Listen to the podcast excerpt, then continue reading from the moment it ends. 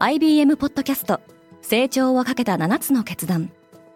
成長をかけた7つの決断とは今後3年間に世界を形作ると予想される7つのビジネストレンドについて IBM が何千ものクライアントとの対話に基づき提言をしたものです。このポッドキャストでは変化の激しい時代において企業が下すべき成長をかけた7つの決断について日本 IBM の7人の専門家と考えていきます。今お聞きのリスニングサービスにてぜひフォローボタンからフォローをお願いします。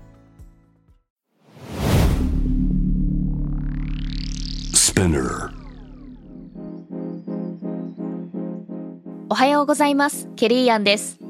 7月15日金曜日世界で今起きていること。このポッドキャストではニューヨークのニュースルームから世界に向けて今まさに発信されたニュースレターを声でお届けします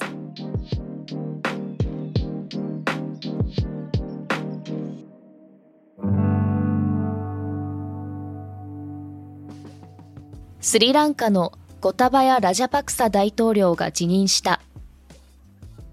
ラジャパクサ大統領は家族と共に国外に脱出した後シンガポールから電子メールで辞表を提出しました。リシスナクがイギリス保守党の党首選で首位に立った。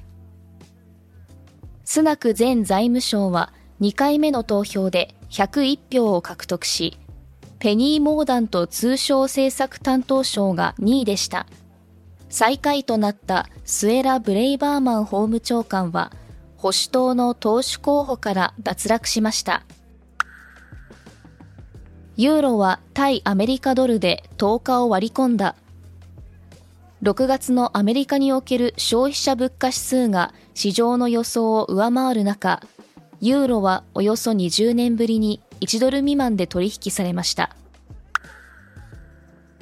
中国の熱波は9億人に影響を及ぼしている。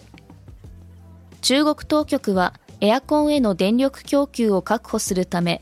工場に使用電力の削減を命じましたがすでに熱中症による市民の死亡も多発しています。中国の80都市で住宅購入者がローンをボイコットしている。住宅購入者は建設が再開されない限り先行販売された未完成の住宅にローンを支払うことを拒否すると主張しています。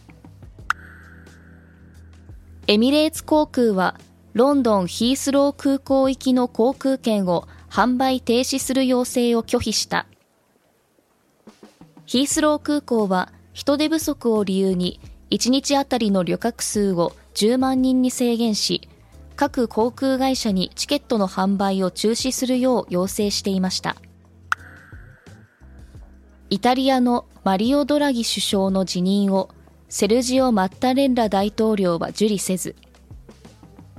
ドラギは重要な法案をめぐって連立政権が崩壊した後辞任を申し出ていました。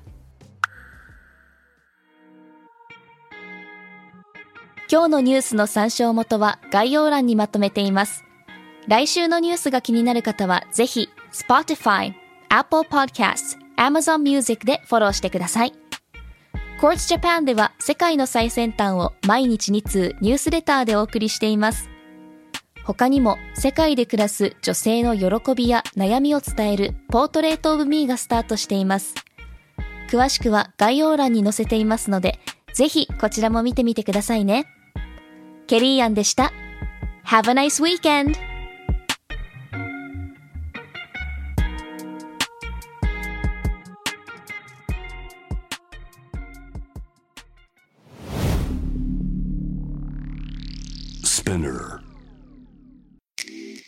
Behind Changeノイハウスモナですサリスレイヤです毎週金曜日配信中のこのポッドキャストでは世の中をベターにするために行動している方々をゲストにお招きしてその活動のモチベーションや葛藤についてぶっちゃけトークを繰り広げてます。社会活動のリアルな裏話聞きに来ませんか？Behind the Change チェックしてね。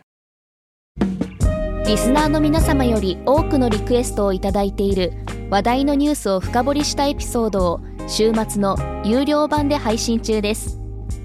今なら1ヶ月無料トライアルを実施中詳細は概要欄に記載しています。この機会にぜひ聞いてみてくださいね。感想ご意見もお待ちしています。